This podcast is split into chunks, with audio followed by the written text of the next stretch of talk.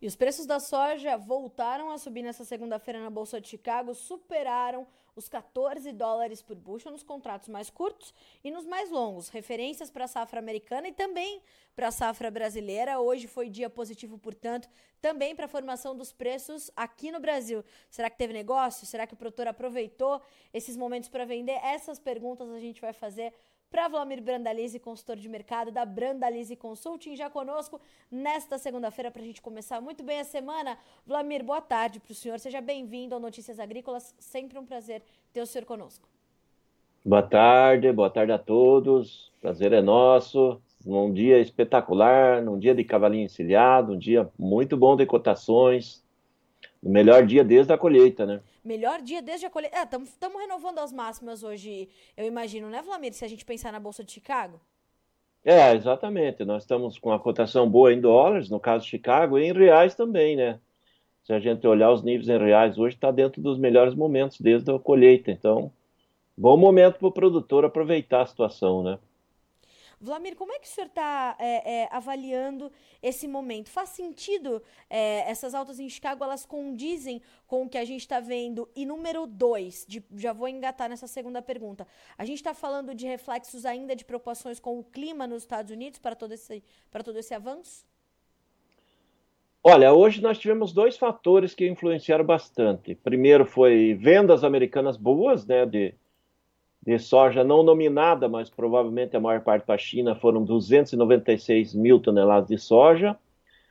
E também ainda o reflexo do, do relatório ali do pessoal do Profarm, da sexta-feira à tarde, uhum. apontando uma safra americana com menos de 112 milhões de toneladas. Então isso é, pegou o mercado já na sexta-feira com o mercado esperava um pouco mais e veio um número menor do que o uso é 114,45. Então, esse dado ele trouxe um apelo positivo, mas o apelo forte também das vendas americanas e acabou coincidindo, né? Dois fatores importantes positivos para esse começo de semana, se preparando, né? Tentando se preparar, porque daqui a pouco tem o relatório do USDA de lavouras, então as apostas são do mercado que o USDA traga uma leve queda na qualidade das lavouras novamente. Então, isso que o mercado pensava durante o pregão, por isso que o pregão estava positivo, de 10 a quase 20 de alta aí a maior parte do dia, e apelos importantes aí, a maior, com as cotações conseguindo trabalhar acima do 14 dólares. Então, é poucos momentos nós tivemos esses patamares desde a colheita, e agora novamente. Então, mercado otimista nesse primeiro dia da semana, né? Mas com o pé atrás, daqui a pouco tem USDA, né? Se o USDA trouxer uma, uma melhora da qualidade e não uma piora, aí já boa parte dessa alta de hoje ele vai ser liquidada e o mercado já se acomoda, porque mercado de clima, Carlinho, ele tem esse relatório, provavelmente semana que vem em diante já não tem grande importância mais, não, porque aí já está na fase de enchimento do grão, primeiras lavouras em maturação, e aí final de safra. Então o que tem para perder já perdeu, o que tem para ganhar já ganhou, e provavelmente na semana que vem em diante o olhar do mercado mesmo ele vai ser para América do Sul e principalmente no Brasil, que daí o plantio já vai estar liberado por aqui e começam daí a aparecer os grandes números da nova safra brasileira, que certamente esse número que o, que o USDA apontou, 114,45 ou 111,9 aí do Profarm, é uma diferença pequena, 3 milhões e, e meio de toneladas, é, isso é quase nada aí para o Brasil, que o Brasil, se tiver uma condição de clima normal, provavelmente vai avançar muito mais do que esse, essa diferença aí que os americanos podem ter para mais ou para menos agora nessa reta final de safra. E lembrando que também tem a Argentina que deve ter um, uma condição de clima melhor. Então, no quadro da soja, o que o produtor pode esperar é que fator clima americano semana que vem em diante começa a perder forças, e aí entra o fator clima e fator plantio brasileiro, e isso pode pesar, e a chance de pesar negativamente e derrubar um pouco as cotações são grandes, porque tudo caminha para uma safra recorde aqui, né? Plantio de umas 46 milhões de hectares, e isso tem potencial de largada aí para mais de 160 milhões de toneladas. Vlamir, é, eu queria entender, na verdade, como é que a gente vai é, é, entrando nessa nova safra com preços acima de 14 dólares e uma possibilidade de termos mais de 160 milhões. Mas antes eu quero entender do senhor como é que a gente vai ver é, o mercado desenhar esse, essa trajetória, essa rota, com a gente cruzando essas duas informações. Colheita nos Estados Unidos e plantio adiantado aqui no Brasil, no maior estado produtor, que é Mato Grosso, que a partir de sexta-feira já pode plantar. Vai ser e pode ser um ano diferente de outros, com, esse, com esses dois fatores chegando ao mesmo tempo no mercado? Pode ser uma pressão um pouco mais agressiva sobre os preços? Sim, pode ser uma pressão de liquidação dos investidores, né? os investidores que até agora estão apostando na alta nesse começo de semana, eles têm grande chance de começar a inverter, né? E o mercado começar a apostar num mercado de acomodação na linha baixista, né? Porque nós não estamos tendo uma agressividade também de demanda internacional para dar suporte a uma grande safra que, que a gente tem para chegar aí nessa nova 2023-2024 e além dos grandes volumes ainda que tem de soja disponível, né? Então, o mercado ele está numa fase altista, mas ele não tem essa garantia que a partir da, da próxima semana, agora com o plantio brasileiro, serão dois fatores, né? Final de safra americana, que normalmente é negativo para o mercado, o pessoal liquida por lá, e plantio brasileiro, se começar com condições aí de, de plantio cedo, é mais um fator que vai pesar. Então, o produtor tem que estar cauteloso. Por isso que hoje muita gente foi para fazer negócio com a safra velha, negociou bons volumes de soja e também teve negócio da safra nova. Os volumes da safra nova estão muito abaixo ainda do que a gente imaginava para esse período, mas ele, ele voltou a negociar. Tem negócios tanto futuros como presentes. Né? Exatamente o que eu queria entender do senhor, porque né, a gente está falando de uma safra, uh, 46 milhões de hectares, uma, uma, probabilidade de mais de 160 milhões de toneladas e um volume que a gente ainda tem para comercializar da safra 22-23. Quer dizer, os preços atuais, Lamir, eles estão se formando até melhor do que é, inicialmente se estimava para esse início de safra 23-24 e mais do que isso, como é que está o nosso mercado disponível também, Vlamir?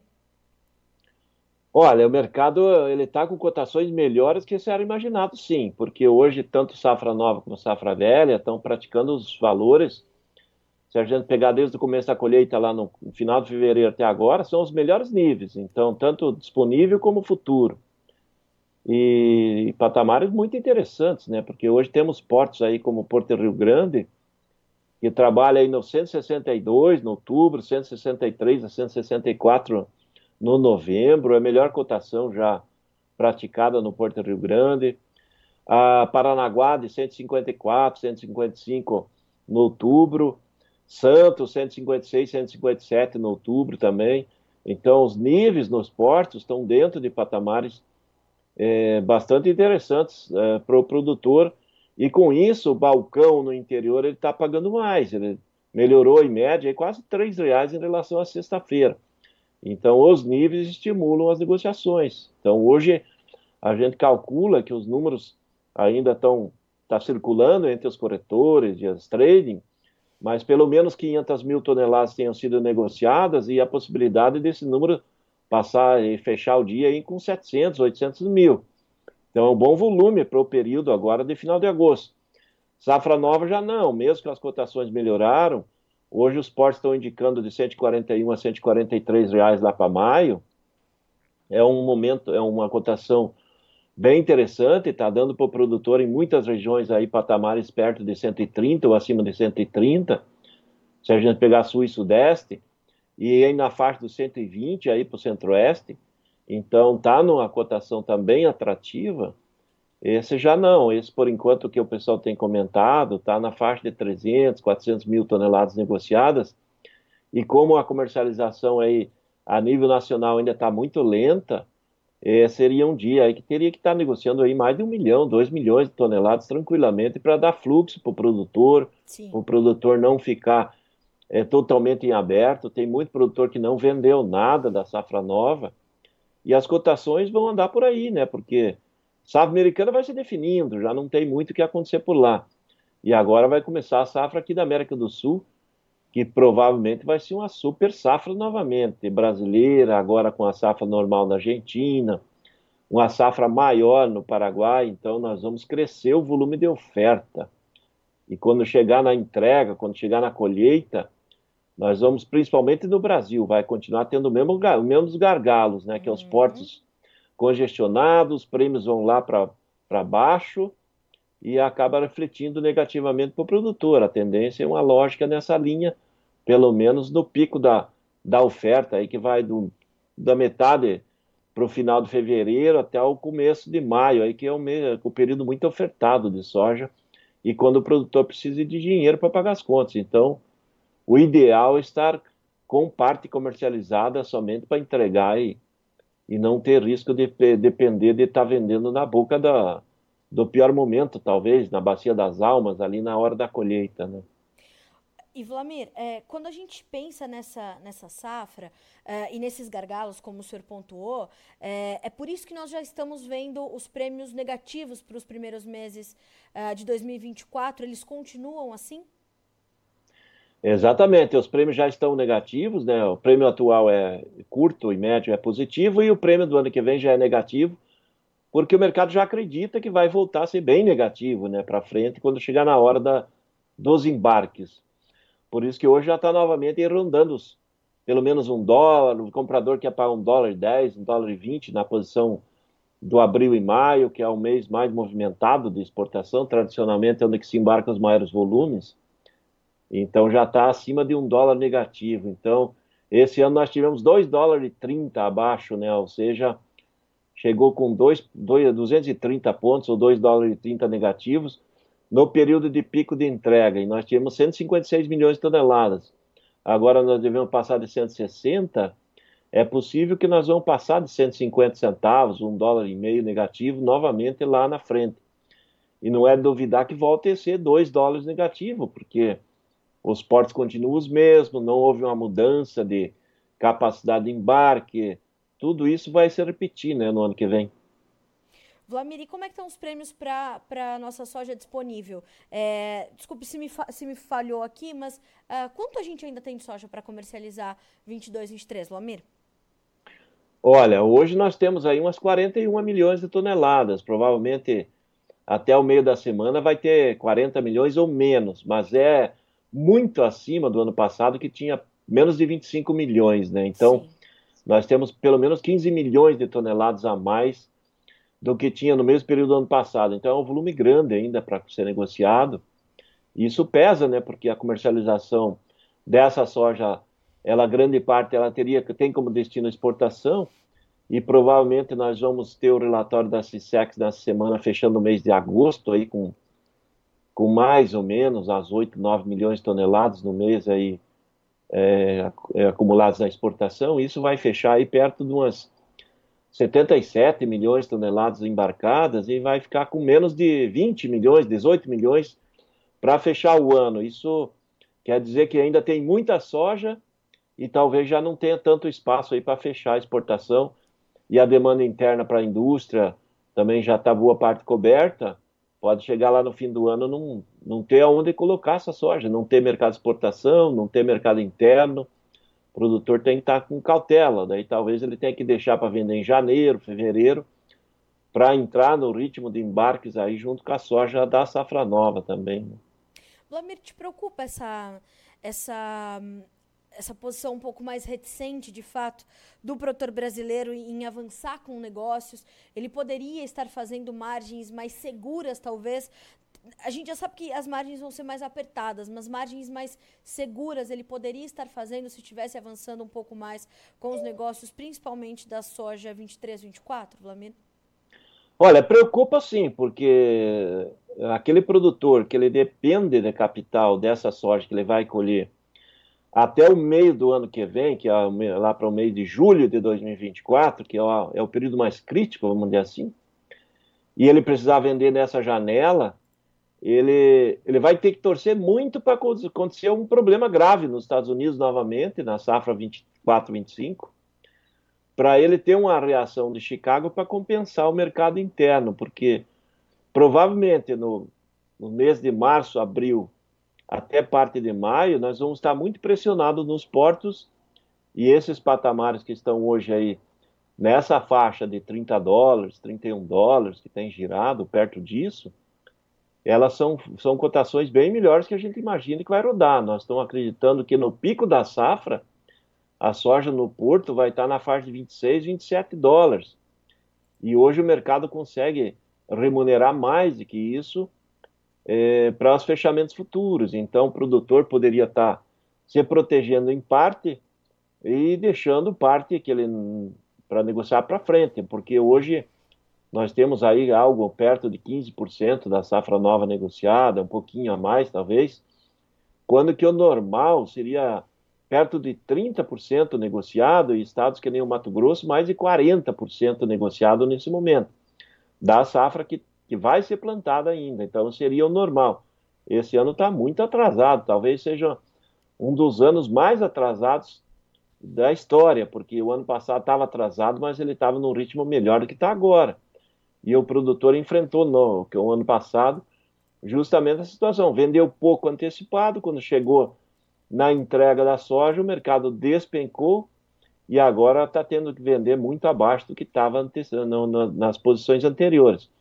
Agora as posições não são grandes, as posições aí comparado com o que a gente teve de média dos últimos dois anos. Porque de 140 a 143 reais, que é os portes no momento, ele não é aquela cotação espetacular, não, mas é uma cotação que dá rentabilidade em praticamente todas as regiões do Brasil, porque custo de produção ele baixou bastante em relação ao que era no ano passado e dá uma equilibrada nas posições. Então, nesses níveis, dá para o produtor fazer a posição, pelo menos para garantir os insumos e para trabalhar mais confortável, para não precisar de, depender de venda bem na boca da colheita ou durante a colheita. E também o produtor poder dormir tranquilo, né, sabendo que já tem expectativa de faturamento na colheita, com entrega, porque nós ainda estamos com os armazéns todos lotados de grãos e milho, milho a céu aberto. Vai passar muito armazém lotado para o ano que vem, Sim. com muito milho ainda. Então, a soja vai chegar e vai estar tá com muito, muito grão nos armazéns. Isso vai ter, talvez, novamente uma disputa de espaço nos armazéns. Isso reflete impressão negativa de cotações quando acontece, né?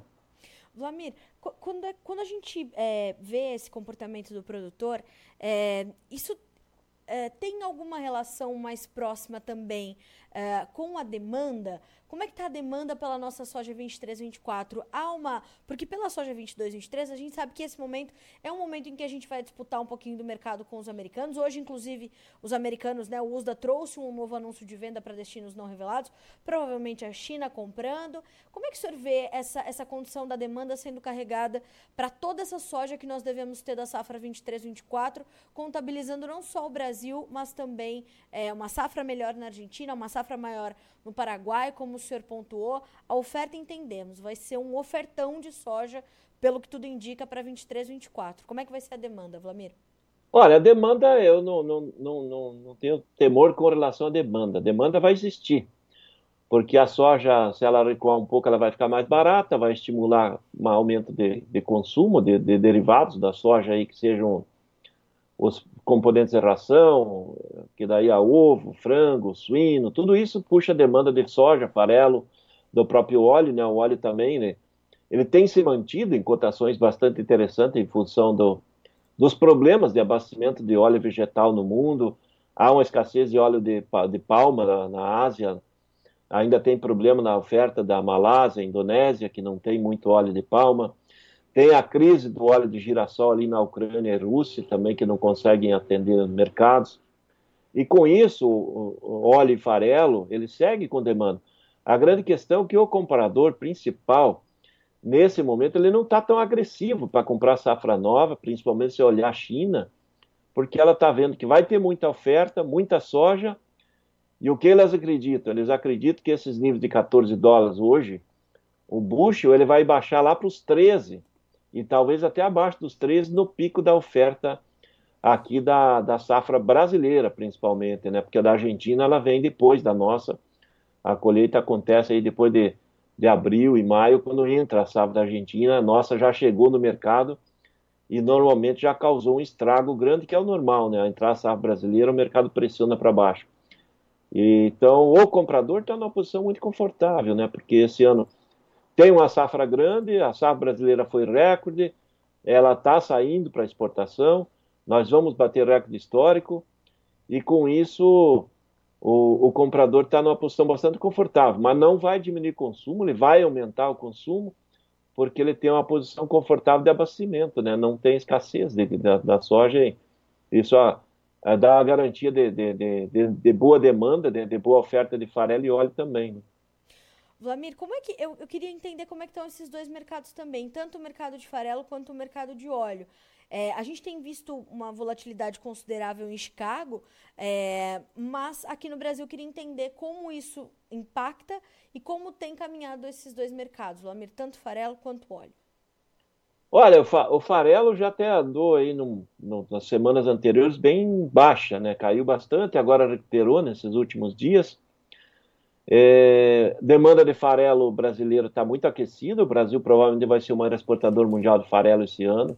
Temos embarcado bem. A Argentina não consegue atender nem os contratos antigos que eles tinham, né? Porque a safra da Argentina esse ano está bem complicada e eles têm uma necessidade de atender mercados aí na ordem de 24 a 26 milhões de toneladas de farelo anualmente.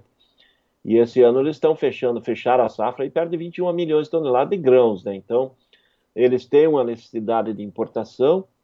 Há indicativos do próprio governo da Argentina que vão importar 10 milhões de toneladas.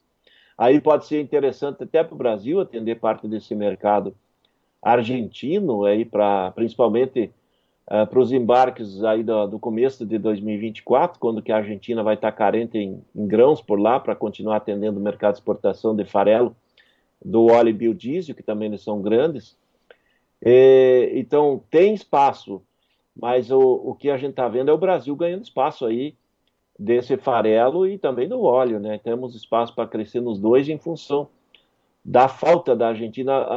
Os embarques americanos em si, eles não têm evoluído muito. Então, se a gente ter olhado, eles até têm caído. Então, ele não está não tá participando mais, ele está perdendo espaço aí, no geral, aí, o, os embarques americanos. E a Argentina esse ano está perdendo em função da, da, oferta menor do grão lá. Aí é, isso é, que nem você citou, né? Nós estamos avançando, o Brasil, no segmento todo. Tradicionalmente, nós somos o maior exportador mundial de grãos, de soja, uhum. mas esse ano nós caminhamos aí para, pelo menos no farelo, também sermos o maior mundial de farelo. E o óleo vai ficar aquela grande disputa, né? Nós temos potencial também de ir lá para frente, mas mas ainda há dúvidas, né, quem vai ser o maior exportador mundial de óleo, mas o, o, o farelo provavelmente nós vamos ser o maior também. Vlamir, uh, a gente tem uh, possibilidade de consolidar esse mercado uh, diante do que a gente do que a gente conquistou esse ano com essa ausência da Argentina, esse buraco que a Argentina deixou nas ofertas dos dois derivados, ou com a volta de uma normalidade na safra de soja da Argentina, essa normalidade na oferta de grãos, eles tendem a retomar esse espaço que perderam por conta da, da falta de soja em grão para processar. Olha, a Argentina normalmente ela recupera, né? Porque ela é, é, bem competitiva com relação à exportação de farelo e óleo é, porque a indústria nacional exportadora reclama que o custo Brasil uhum. é, de, de, de, esmagamento e do processamento e, e, e, logística também na exportação é maior que o da Argentina, porque normalmente a nossa indústria não estão nos portos, a da Argentina está perto dos portos, então tem uma logística pequena interna. O, os argentinos têm uma tradição de exportar farelo e óleo e biodiesel, não é só, só o óleo, é o biodiesel também, são o maior exportador mundial e provavelmente eles vão recuperar um pouco dessa fatia do mercado em 2024. Mas no momento o Brasil é líder e certamente nós vamos continuar bastante fortes. Eu acho que quem vai acabar perdendo uma parte maior do espaço vai ser os americanos, porque vem com a safra novamente pequena, comparado com a tradição deles. Se confirmar aí 112, 113 milhões, e, e demanda americana crescente, automaticamente vai sobrando menos para exportar, né? E a demanda mundial está crescente, tanto do grão como do farelo e do óleo, então tem espaço para crescer. Tirando os Estados Unidos, que, que, é o nosso maior concorrente, vai ficar Brasil e Argentina como grandes exportadores, e a Argentina pode recuperar um, um pouco do que ela perdeu nesse ano, e nós vamos continuar crescentes. E eu acredito que até o ano que vem nós vamos continuar exportando, pelo menos o farelo como maior exportador mundial, não só 2023, como 2024 também.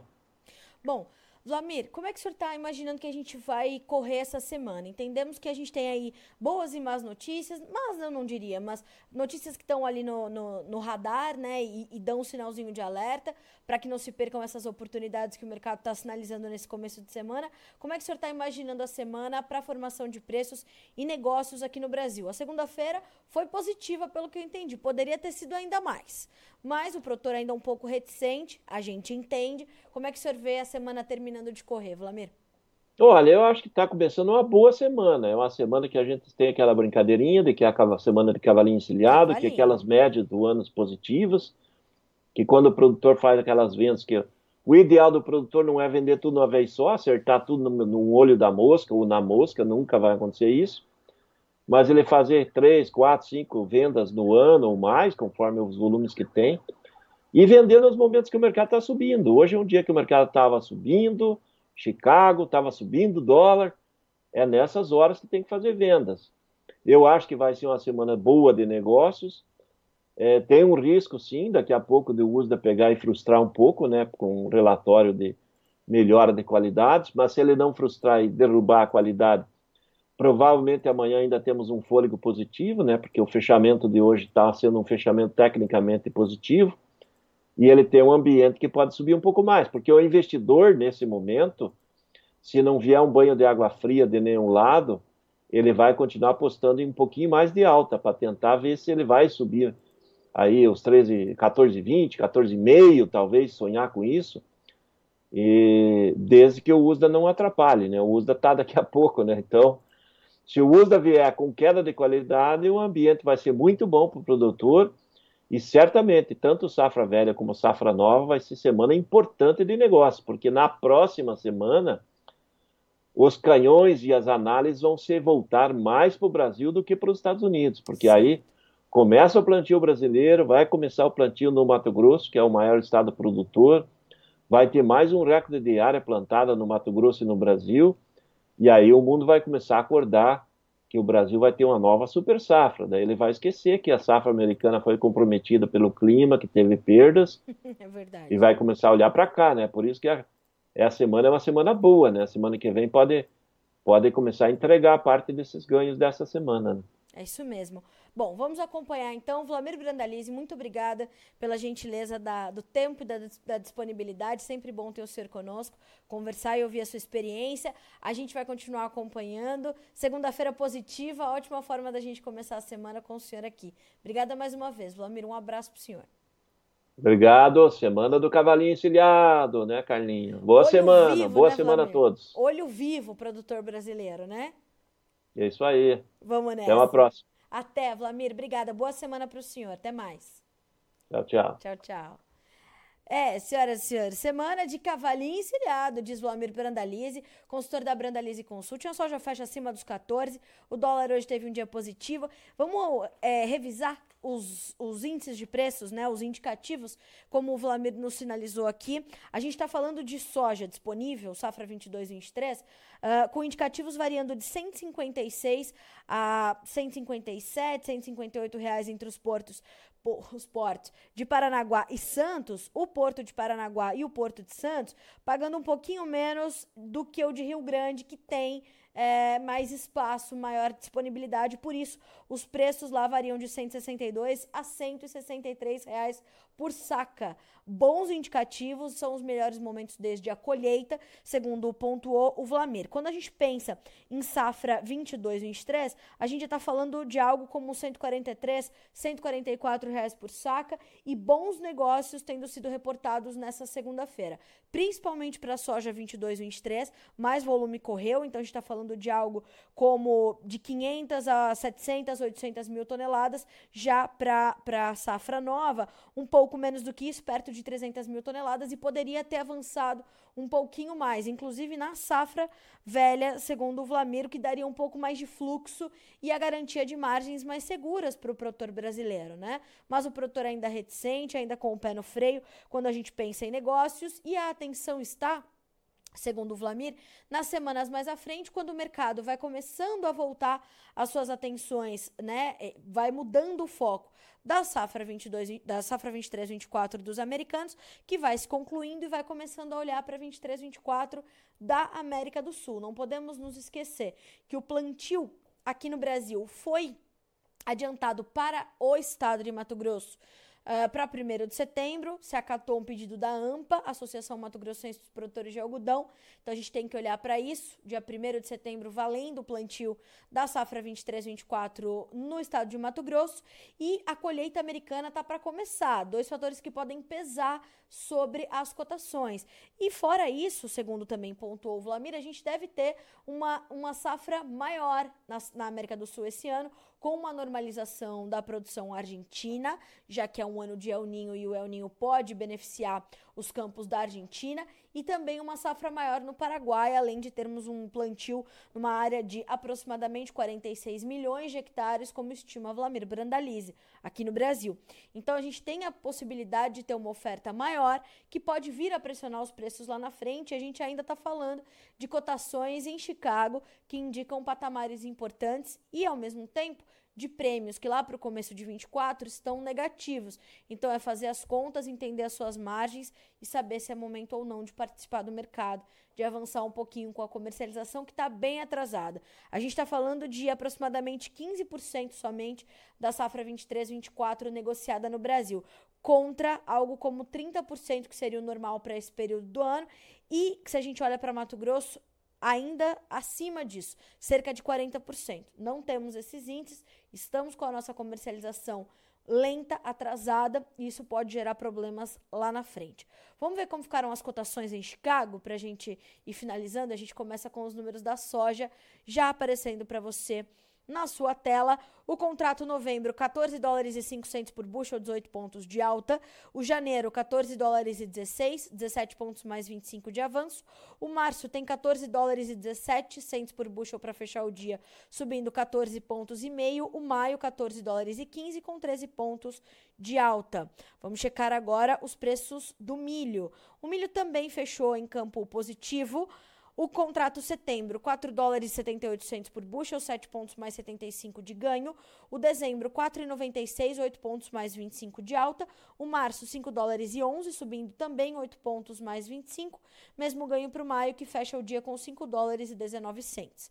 Para concluir, as cotações do trigo, o trigo fechou no vermelho. O trigo fecha em campo negativo nessa segunda-feira. Setembro, 5 dólares e 88. Dezembro, 6 dólares e 17. Março, 6 dólares e 44. Maio, 6 dólares e 60 centes por bushel. Baixas de 4 pontos e 75 a 5 pontos mais 25 nesta segunda-feira.